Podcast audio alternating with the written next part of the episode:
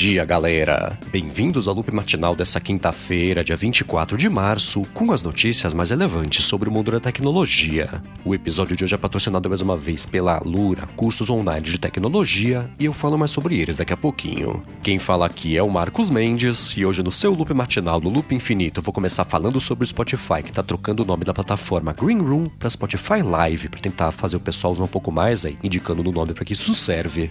Esse Green Room, para quem não conhece, até tinha outro nome, era um aplicativo chamado Locker Room, que era bate-papo de áudio lá para coisa de esporte. O Spotify comprou no ano passado e trocou de nome para Green Room.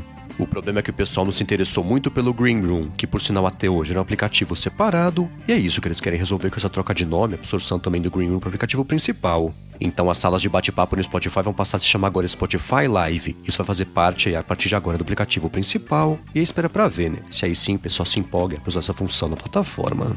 E ainda mais ou menos sobre o mundo do streaming, a Netflix anunciou mais três jogos que eles vão lançar na plataforma. Eles são o This is a True Story, que é um RPG educativo sobre a condição de vida de mulheres na África subsaariana. O Shatter Remaster, que é uma reedição do jogo Remaster do PlayStation, que é aquele jogo clássico lá de você quebrar os tijolinhos com uma bolinha. E um de tiro também, primeira pessoa, que vai se chamar Into the Dead 2 Unleashed. A Netflix falou que esses dois primeiros jogos, que são This is a True Story e Shatter Remaster, devem estar disponíveis já para todo mundo que assina a plataforma, mas o pessoal vai ter que esperar um pouco aí pelo Into the Dead 2 Unleashed que vai ser lançado só um pouquinho mais pra frente. Bom, e seguindo com as notícias do mundo dos jogos, o Fortnite confirmou que vai ganhar um skin da medalhista olímpica de inverno Chloe Kim. A Snowboarder tá chegando com quatro opções de skin, incluindo os objetos também. Tem até um dragão de gelo lá que ela vai poder usar para lutar com as pessoas. E caso você queira saber mais sobre a Chloe Kim chegando no Fortnite, tem link aqui na descrição.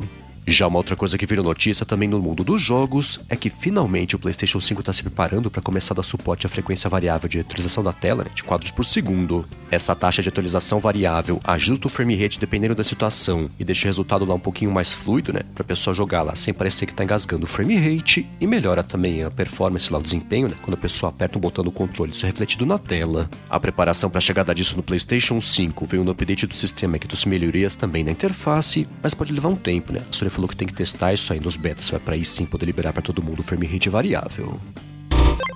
E enquanto isso, aqui no Brasil, o governo cortou em mais 10% a taxa de importação de eletrônicos, tipo notebooks, né, telefone também, tablet, coisa desse tipo. O governo falou que com isso ele vai deixar de arrecadar um bilhão de reais até o finalzinho desse ano, e agora é torcer para esse corte ser repassado aqui para o preço final para os consumidores. E ainda das notícias daqui do Brasil, o Procon de São Paulo quer saber da Netflix como é que ela vai fazer para saber quem está compartilhando as contas aí sem ser membros da mesma família para cobrar mais aí, como eu falei que ela vai começar a fazer em alguns países. Dia desses a Netflix anunciou que ela vai aumentar o preço da mensalidade para quem compartilha a senha com os amigos, né? Pessoal que não mora aí na mesma casa, e o Procon se antecipou. Se ela quiser fazer isso no Brasil, né, para saber como é que ela vai fazer exatamente esse aumento. Ele pediu para ela explicar primeiro se ela vai mesmo trazer essa cobrança mais para o Brasil e como é que vai funcionar a identificação e para saber quem que é amigo, por exemplo, e compartilha a mesma senha, mas ela não falou nada por enquanto a respeito disso. O que ela já falou sobre essa iniciativa nos países que isso vai rolar e que vão ser uns 15 reais a mais aí que ela vai cobrar na mensalidade para quem compartilha a conta e não é da mesma casa, e agora espera pra ver, né, que ela responde aí pro Procon de São Paulo.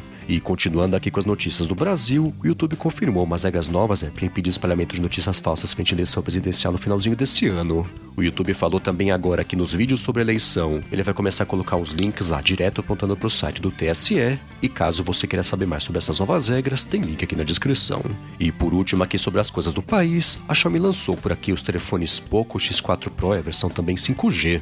Eu falei sobre eles por aqui recentemente, com destaque para o 5G, né, que tem uma câmera, um módulo bem grande de câmeras na parte de trás com até 108 megapixels, e sobre o preço é o seguinte: eles vão custar a partir de R$ 2.900 para a versão Pro normal e R$ 4.300 aqui no Brasil para a versão 5G. Bom, e agora eu vou falar sobre a SpaceX que aumentou o preço do acesso aí da Starlink, né, que é a internet por satélite deles. Lá fora o kit com antena, roteador e tudo mais, que custava 500 dólares, vai passar a custar agora 600 dólares, e aqui foi para 3 mil reais, e não 2,670, que era o preço anunciado. Já a mensalidade que custa lá fora 100 dólares, vai passar a custar 120, e agora é esperar. Ela não atualizou o preço no Brasil ainda, fala que a mensalidade é o preço velho, de 530 reais por mês. E já que o assunto é dinheiro, deixa eu comentar que o Uber confirmou que tirou do app por enquanto a opção lá do pessoal dividir o preço de um trajeto e vai voltar com isso aí nos próximos meses. Ela falou que ela vai tirar esse tempo para reformular essa funcionalidade, mas não falou por quê, que isso não pode ficar no ar enquanto ela faz essa reformulação e só comentou que ela sabe que isso é importante pra galera, então vai correr para conseguir lançar isso aí de novo para todo mundo. E por último, aqui hoje sobre grana, El Salvador confirmou o adiamento aí da emissão de um bilhão de dólares em títulos lastreados em Bitcoin. O governo de El Salvador falou que ele fez isso por causa da volatilidade da moeda frente à invasão da Ucrânia pela Rússia, mas não falou quando que eles pretendem agora fazer essa nova emissão. Bom, a seguir eu vou falar sobre as novas timelines que o Instagram liberou aí finalmente para todo mundo, mas antes disso eu vou tirar um minuto aqui do episódio para agradecer a Lura, cursos online de tecnologia, que está mais uma vez aqui patrocinando o Loop Matinal. Na Lura, os cursos são voltados de verdade para você aprender novas habilidades e a cada curso você consegue uma ferramenta nova, um conhecimento novo também. Você aprende uma técnica nova, por exemplo, que vão turbinando o seu currículo e sua capacidade de fazer as coisas. É por isso que a gente vê tantos casos por aí de alunos da Lura que conseguiram mudar de vida depois de estudar com eles, seja porque eles conseguiram, por exemplo, subir um nível na carreira, conseguiram também mudar de área ou até entrar no mercado de trabalho. Isso vale para as áreas de programação, design, marketing, ciência de dados também, administração e no link alura com.br barra loop matinal. Você vê os depoimentos aí do pessoal que mudou de vida depois de estudar com eles e você vê também que você pode ser o próximo. Além disso, por esse link também você tem 10% de desconto para estudar na Alura. Então, mais uma vez, hein, acessa lá alura.com.br barra loop matinal. Muitíssimo obrigado Alura pelo patrocínio contínuo aqui do podcast. Bom, vamos lá, né? O Instagram vem testando desde o finalzinho do ano passado umas opções aí do pessoal reorganizar a timeline. Eles lançaram isso oficialmente aí ontem para todo mundo. Então agora a timeline tradicional do app, organizada pelo algoritmo, ela vai passar agora a se chamar Home tem mais duas, que são a cronológica e também de favoritos. Então agora em cima na esquerda na interface, né, que era lá o logotipo do Instagram, você consegue escolher entre essas três, mas tem um porém, que você não consegue colocar como padrão se você quiser, por exemplo, a timeline cronológica. Então o comportamento do app, isso claro, né, pelo menos do jeito que tá agora, você vai ter que toda vez entrar no Instagram e se você quiser tocar no botão lá para você escolher entre a timeline algorítmica, a timeline cronológica ou então dos seus favoritos, e pode levar uns dias, né, para essa opção de verdade agora aparecer para todo mundo.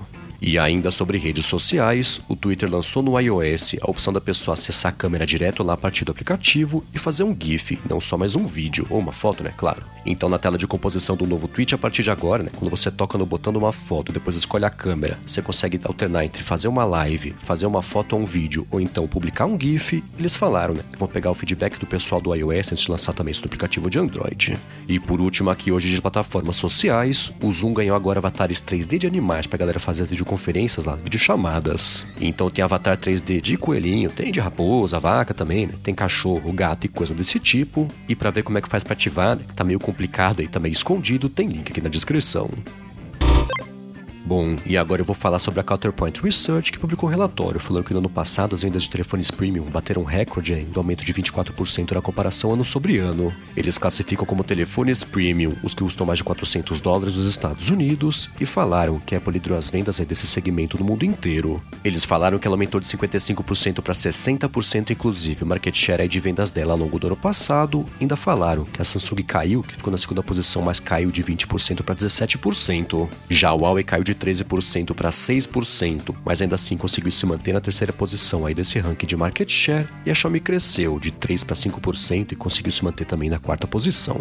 Agora, falando desse segmento de telefones premium, tem um telefone novo aí que vai ser anunciado em breve no mercado. É que tem uma empresa nova chamada Nothing, que é do Carl Pei, que é o fundador, foi cofundador e CEO também da OnePlus, e faz tempo já que eles estão falando que vão lançar em breve um telefone aí que não é igual nada que as pessoas tenham visto. Aí eles divulgaram ontem que esse telefone deles vai se chamar Nothing Phone One. Ele vai ser lançado aí no verão do hemisfério norte e ainda comentaram que o pessoal pode se inscrever para receber novidades aí no site nothing.tech. Bom, e por último aqui sobre telefones, encerrando também o episódio de hoje, tem rumores contraditórios aí sobre o futuro do Face ID no iPhone. O dia começou ontem com o site The Elec comentando que os iPhones do ano que vem já vão contar com a tecnologia aí do Face ID embutido, né? Vai ficar embaixo da tela. E a Samsung, eles falaram que vai fazer esse display né, com uma tecnologia que vai chegar também no ano que vem nos telefones dobráveis da empresa. Aí, em reação a isso, o que aconteceu foi que o analista Ross Young falou que não é no ano que vem que vão chegar os iPhones que só os modelos Pro, né, que vão ter o Face ID embaixo da tela, mas sim os seguintes, que devem ser os iPhones 16. Ele falou que, pelo que ele sabe das fontes dele, é verdade que a Apple está começando a investigar essa tecnologia, mas é bem improvável que ela chegue aí no ano que vem, né, que vai demorar um pouco mais para isso ficar pronto.